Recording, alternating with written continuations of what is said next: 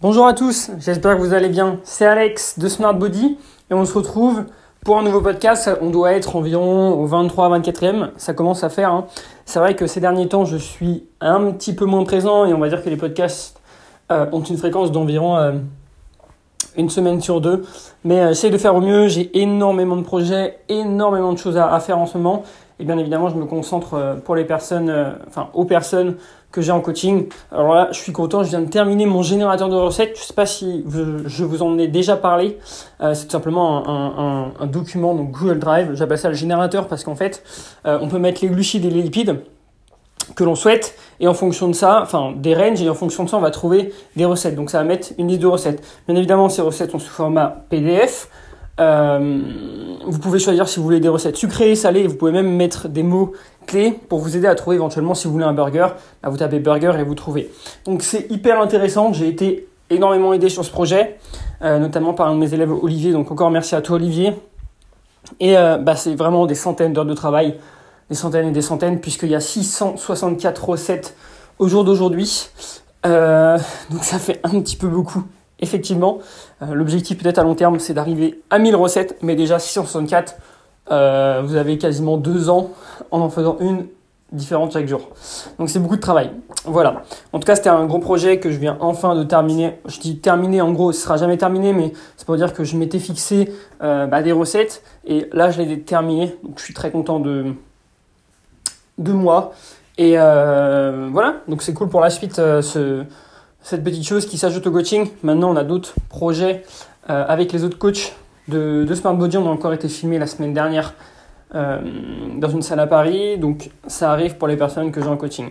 Et si je ne vous ai pas en coaching, bah, je suis désolé, mais peut-être que le générateur, je le mettrai euh, à disposition. Évidemment, pas gratuitement, puisque c'est un, un, coût et j'ai passé énormément de temps de travail dessus. Mais n'hésitez pas à m'envoyer un MP, on verra si je peux vous partager tout ça. Donc voilà, comme d'habitude, je vous rappelle que vous avez l'ensemble des liens dans la description et que vous pouvez euh, aller regarder ce qui vous intéresse, mon site. Il y a mon Patreon aussi, n'oubliez pas, c'est la plateforme participative qui permet de m'aider financièrement, euh, enfin de soutenir financièrement ce podcast.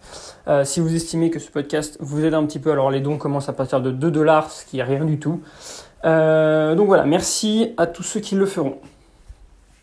Maintenant, on va pouvoir passer directement au podcast. Comme les semaines dernières, j'ai pas énormément de temps, du coup, on va se concentrer sur un podcast environ en 20 minutes. Euh, et du coup, je ne perds pas de temps et je commence directement. Bon, la première question, elle est assez intéressante, c'est de combien de calories euh, augmenter chaque semaine pour relancer le métabolisme? En fait, ça dépend, il y a plusieurs manières de faire. C'est pour ça que c'est comme beaucoup de questions, on va y répondre en, avec un ça dépend. En fait, c'est assez simple. Euh, personnellement, des fois, il y a certaines personnes, je peux augmenter de 150 ou 200 calories d'un coup. Et au final, on attend quelques temps et le corps s'adapte et puis on fait des paliers. De manière générale, ce que je fais, et surtout pour les personnes, en fait, euh, parce que ceux qui veulent augmenter le métabolisme sont souvent dans cette situation, euh, des personnes qui voilà, mangent très très très peu, qui ont très peur de prendre du poids. Pour ces personnes, j'augmente très très très très doucement les calories à coup de 10 grammes de glucides par semaine, ce qui correspond à 40 calories, ou 10 grammes de protéines par semaine, même chose, ou éventuellement 5 grammes de lipides, ça correspond à 45.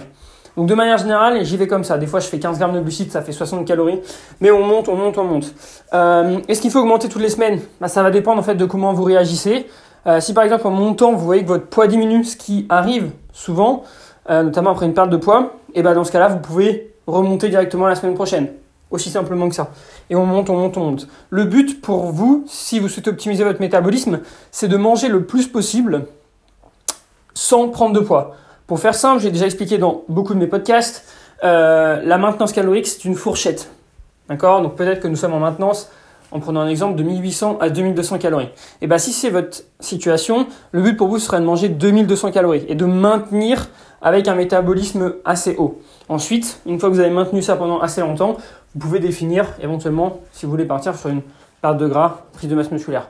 Mais souvent, lorsqu'on cherche à optimiser le métabolisme, je ne vais pas dire que forcément on cherche à perdre du gras après. Des fois, on cherche à prendre du muscle. En fait, ça va vraiment dépendre des situations. Souvent, les, bah, on va dire que des fois, les personnes sont très basses en calories, donc on est obligé d'optimiser le métabolisme pour perdre du poids parce qu'on est dans un cul-de-sac, je dirais. Donc, dans cette situation, effectivement, après, on peut repartir sur un déficit. Euh, mais si par exemple c'est en fin de, de perte de poids, on peut stabiliser et ensuite partir sur une prise de masse musculaire en créant un léger surplus. Voilà. Alors, quel conseil pourrais-je donner à quelqu'un euh, qui, cherche, juste à être en bonne santé lorsqu'il s'entraîne? Bah, c'est un petit peu l'objectif de tout le monde. L'objectif c'est d'être en bonne santé. Bien évidemment, il y en a beaucoup qui cherchent aussi à prendre de la masse musculaire. Euh, si l'objectif c'est d'être tout simplement en bonne santé, je dirais des, exercices fonctionnels, enfin des exercices qui vont être assez intéressants euh, d'un point de vue fonctionnel et avoir aussi un travail cardio. Donc un travail musculaire et un travail cardiovasculaire, ce serait probablement quelque chose de pertinent. Au niveau des exercices, on fait très attention au choix de ces exercices, notamment si vraiment l'objectif c'est voilà, être en bonne santé et ne pas non plus trop faire de sport, ne pas tomber dans l'extrême. Tout simplement parce que l'extrême, enfin trop de sport, on sait que c'est pas forcément bon non plus pour la santé. Et même d'un point de vue psychologique, beaucoup vont dans les extrêmes. Mais est-ce que être dans les extrêmes fait que vous serez en meilleure santé? Moi, je pense que ce sera pire. Euh, parce que n'oubliez pas, dans la santé, il y a aussi l'aspect psychologique. Donc une personne qui s'entraîne six fois par semaine, une personne qui va rien manger, un petit peu comme les personnes qui ont des troubles du comportement alimentaire de manière générale, euh, bah, on va directement voir que cette personne n'est pas en bonne santé. Oui, alors elle peut avoir un corps assez fit, etc., etc. Mais d'un point de vue psychologique, cette personne va toujours penser à ça et va vivre autour de ça. Moi, je pense pas que ça, c'est être en bonne santé. Être en bonne santé, c'est se dire que, ok, bon bah, j'ai un événement à l'extérieur, je vais l'accepter et je vais pas du tout culpabiliser, je vais profiter du moment. Ok, je peux pas faire un entraînement cette semaine, c'est pas grave. Euh, voilà, c'est tout simplement ça aussi être en bonne santé, c'est avoir un certain équilibre et bien évidemment avoir une bonne condition physique. Euh, être assez musclé, euh, pas forcément trop non plus, pas bodybuildé, avoir un, pas trop de gras, euh, avoir un bon cardio, etc.. Donc en gros, c'est voilà, être, je dirais, euh, normal et, et, faire du sport, pas forcément pour l'esthétisme, mais tout simplement pour être en bonne santé. Donc beaucoup d'exercices fonctionnels, beaucoup de gainage pour éviter bah, de se blesser sur, sur pas mal de choses, notamment éventuellement dans la vie de tous les jours. alors, on m'a posé une question sur les sources de protéines végétales les quantités notamment. On me demande est-ce qu'il faut manger plus de quantité quand on consomme des sources de protéines végétales? Je dirais oui. Euh, vu que ce sont des protéines souvent incomplètes, euh, il est recommandé d'en manger un petit peu plus. Euh, souvent, je, dirais qu'on conseille entre 1,8 et 2,2 grammes par kilo de poids de corps pour les personnes qui mangent des sources de protéines animales. Là, je pourrais monter à 2,4, 2,5 grammes si par exemple vous ne mangez que ça. C'est important de le signaler. Euh, le souci pour moi, pour les personnes qui vont manger, euh, enfin qui vont être végétariens, non végétarien encore ça va. On va dire que c'est plus les véganes, euh, même si c'est un peu, on retrouve le même problème, c'est que le souci de ces, de ces personnes, c'est que pour atteindre leurs objectifs en protéines, malheureusement, les aliments qui en contiennent beaucoup sont souvent très riches en glucides et en lipides. Ce qui fait qu'il y a très peu d'aliments, à part éventuellement la protéine en poudre, qui va vous permettre d'avoir que des protéines. Et ça, ça peut être compliqué quand vous cherchez à perdre du poids. Parce qu'entre guillemets, vous allez perdre des calories, perdre des glucides et des lipides que vous pourrez avoir dans des légumes ou des choses que vous aimez avec les sources de protéines végétales que vous mangez, qui sont souvent limite plus grasses ou plus riches en glucides que ce qu'elles n'ont de protéines. Donc euh, ouais, ça peut éventuellement être un souci, ce, côté-là. Mais, euh, mais sinon, en réalité, il n'y a pas forcément de gros problèmes. C'est juste que pour les personnes ouais, en déficit, c'est plus compliqué, de mon point de vue. Il faut faire aussi attention parce que les sources de protéines végétales, type les légumineuses, sont souvent très riches en antinutriments. Donc très difficilement euh, digérables. Donc c'est pas ouf. C'est pas ouf du tout ce genre d'aliment. Euh, franchement, les légumineuses et tout, hein, c'est bien, mais je les recommande pas forcément. Faudrait les tremper, les laisser tremper dans l'eau, etc., etc.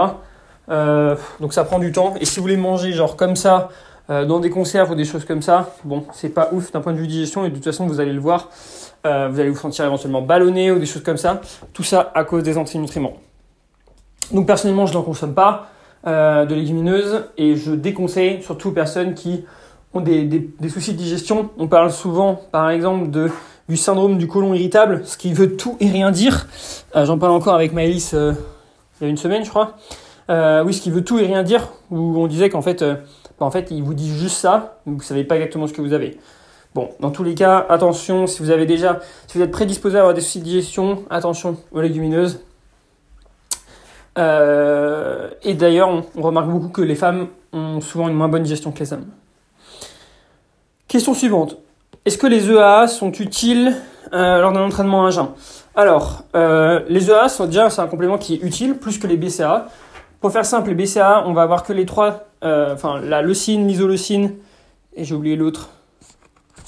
Bon bah il y a un autre, je ne sais plus exactement.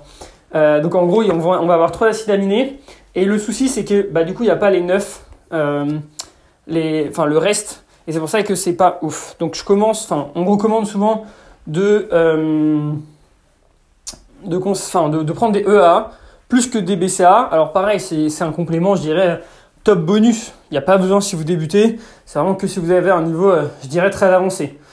Donc ça, c'est tout. Et sinon, en fait, ça change pas le problème que tu es à jeun quand tu t'entraînes. Je pense que c'est surtout ça, en fait, le souci. Euh, l'entraînement à jeun, pour moi, n'a rien d'optimal. Donc, il vaut mieux manger un petit peu avant, type des glucides facilement digérables et assimilables, type des protéines facilement digérables et assimilables. Euh, ce sera plus intéressant que d'aller prendre des EA, de mon point de vue. Euh, mais après, il n'y a rien de mal à prendre des EA et c'est plutôt une bonne chose. Donc, tu peux éventuellement continuer à prendre des EA et bien évidemment essayer d'avoir des apports en glucides et en protéines avant ton entraînement. Euh, alors, de quelle façon commencer le sport lorsqu'on a 30 ans et qu'on n'a jamais fait de sport pendant toute sa vie? Bon, bah déjà, en fait, il faut surtout faire attention et garder en tête que vous n'êtes pas un super-héros. Allez-y doucement. Allez-y très doucement. Étape par étape, step by step. On commence par une séance éventuellement par semaine. On passe à deux, puis à 3. Ce que je vous conseille aussi, c'est éventuellement de vous faire suivre au début, surtout si vous n'avez jamais fait de sport. Dans le sens où on voit que les personnes qui ont souvent fait du sport avant ont plus facilement les gestes, notamment par exemple si on parle de musculation, euh, vont plus facilement réussir à placer leur bassin, vont plus facilement euh, ne pas se blesser. Enfin, en gros, ils ont tous les automatismes. Contrairement à une personne qui n'a jamais rien fait. Donc pour cette personne, éventuellement se faire coacher pour moi est assez intéressant. Sinon, après, on part sur des entraînements euh, full body. Ça va dépendre aussi pas mal de l'objectif. Euh, avec des exercices assez simples sur machine, éventuellement un tout petit peu d'exercice avec halter ou barre, euh, mais très bien encadré pour, pour être sûr que la technique soit bonne. Et beaucoup de travail de la technique. Évidemment, on peut chercher à forcer un petit peu plus sur les machines tout en étant surveillé et en étant sûr d'avoir une bonne technique. Et puis voilà. Mais on y va doucement. Inutile de commencer par vouloir faire 6 séances par semaine. 2-3 au début, c'est bien. Et après, si vous aimez ça, euh, alors vous pouvez augmenter. N'oubliez pas, concentrez-vous sur le fait aussi d'apprécier votre pratique. Si vous n'aimez pas ce que vous faites, vous abandonnerez aussi très rapidement. Mais déjà, c'est plutôt une bonne chose de, vouloir commencer le sport. Et puis 30 ans, avec la société actuelle, c'est encore très jeune. Donc c'est bon, on a, on a le temps. Et normalement, les résultats seront, euh, seront rapides. Seront assez rapides, normalement, puisqu'on passe quand même de rien à tout. Donc, euh, enfin, de rien à faire du sport. Donc souvent, dans cette situation, les résultats sont assez rapides visuellement. Euh, une question, alors, peut-on faire un petit déjeuner avec comme unique source de glucides uniquement des fruits? Oui, c'est une question un peu bizarre. Euh, oui, pourquoi on ne pourrait pas? En fait, il faut vraiment pas se concentrer sur du détail. Ça, c'est quelque chose qui, est hyper important. Les gens ont souvent tendance à se concentrer sur du détail. Euh, mangez ce que vous voulez, c'est aussi simple que ça. Surtout que les glucides, c'est une super source. Enfin, les fruits, pardon, c'est une super source de glucides riche en vitamines, riche en minéraux, euh, riche en fibres, riche en eau. Donc c'est super. Euh, alors après attention, n'oubliez pas d'enlever la peau des fruits sur vos fruits et de préférence avoir des fruits bio. Pareil, antinutriments et pas de pesticides aussi comme ça. Et ce sera, bah, ce sera top et vous pourrez manger ce que vous voulez. Les fruits, hein, moi je recommande éventuellement ça dépend bien évidemment de l'apport calorique de chacun, mais 1 kg de fruits par jour, c'est pas forcément déconnant. Et c'est une super source de glucides, donc euh, allez-y, c'est top. Surtout si c'est bien évidemment des fruits de qualité. Euh, question suivante, et ce sera la dernière, puisque comme je vous l'ai dit, hein, le podcast sera assez court. Après, euh, bah, j'ai du travail, donc je, vais devoir, je vais devoir vous laisser. Comment gérer l'apport calorique en étant sédentaire? En fait, c'est très simple.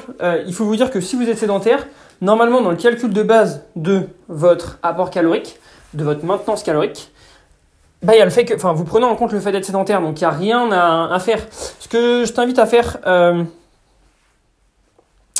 c'est aller voir sur mon site internet. Il y a une partie sur comment calculer et tester ta maintenance calorique, parce qu'au final, la, enfin, la maintenance calorique, c'est une maintenance qui est différente du enfin, des estimations.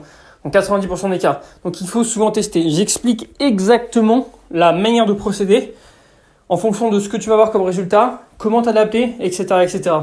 Donc tu verras qu'une fois que tu auras ta maintenance, ce sera top. Alors attention, une maintenance, elle évolue du jour au lendemain. On n'a pas toujours besoin du même total calorique. Mais le plus important, c'est qu'on travaille avec des moyennes. Tu le verras dans le dans l'article. Et ensuite, je pense que tu comprendras que euh, voilà, une fois que tu as ta maintenance, tu prends en compte le fait d'être sédentaire.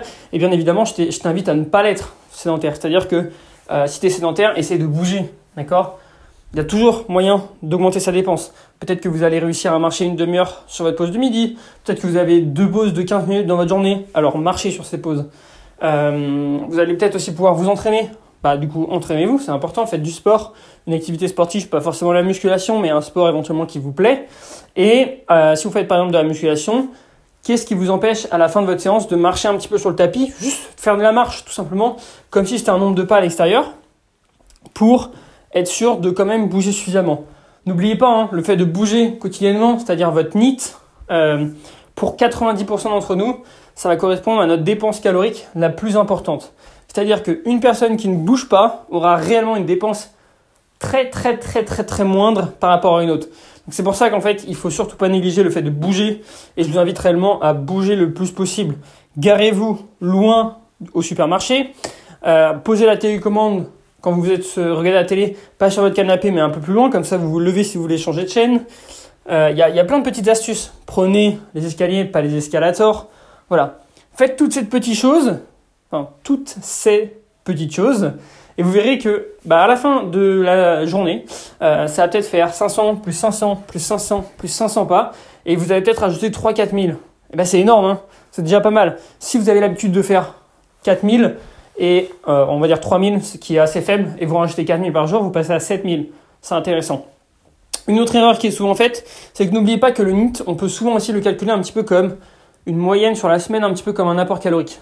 D'accord? C'est ce que je fais avec mes clients. Euh, et du coup, n'oubliez pas que souvent, ce que je vois, c'est que les gens le week-end ne bougent pas du tout. Même chose, même si vous faites rien que vous êtes chez vous, essayez d'aller faire une petite balade, 30 minutes, 1 heure. Voilà, tout simplement pour augmenter votre dépense, euh, vous permettre d'avoir une bonne circulation et d'être tout, simplement bien. Vous verrez que marcher un petit peu, ça, ça vous fera du bien. Donc voilà pour ça. Euh, je sais que ça change beaucoup hein, au niveau de vos habitudes, mais dites-vous là que c'est pas forcément pour une raison de manger plus, mais c'est surtout pour une raison de, bah, de santé en fait, tout simplement. Et quand tout à l'heure on parlait du sport santé, bah, c'est un peu la même chose. Bouger quotidiennement fait, va faire que vous serez en bonne santé, évidemment. De toute façon, on le voit hein, pour les personnes sédentaires, les risques de maladies cardiovasculaires ou d'autres risques, d'autres maladies sont démultipliés. Et un autre exemple, dites-vous bien, c'est pas parce que vous faites du sport que vous n'êtes pas sédentaire. Quelqu'un qui fait 3, 4 fois du sport dans la semaine, environ une heure, et qui bouge pas du tout de sa journée, qui fait genre 1000 pas ou 2000, c'est sédentaire pour moi. Hein. Donc euh, voilà. On va dire que la sédentarité, c'est oui, on va prendre en compte l'activité sportive, mais on va surtout prendre en compte les habitudes des personnes et le fait qu'elles bougent ou non au quotidien. Donc voilà, on arrive à la fin de ce podcast, on se rapproche des, 20 minutes. Euh, désolé hein, si les podcasts sont encore assez courts ces temps-ci. J'espère que je pourrai reprendre des podcasts un petit peu plus longs. Je pense que euh, j'en referai bientôt avec Pierre-Louis ou Johan. Je pense que ce sera très intéressant qu'on aborde bah, différents sujets. Euh, déjà, nous, ce soir, on va faire un live Facebook avec l'ensemble de mes élèves sur le groupe. je vous souhaite à tous du coup une très bonne journée. Je mets l'ensemble des liens dans la description, normalement, euh, je pourrais faire un podcast la semaine prochaine. Du coup, c'est cool. Ça en fera deux à suivre. Je promets rien parce qu'on ne sait jamais. Mais voilà, encore une fois, merci de m'avoir écouté. Je vous souhaite à tous une très bonne journée et on se retrouve la semaine prochaine. Salut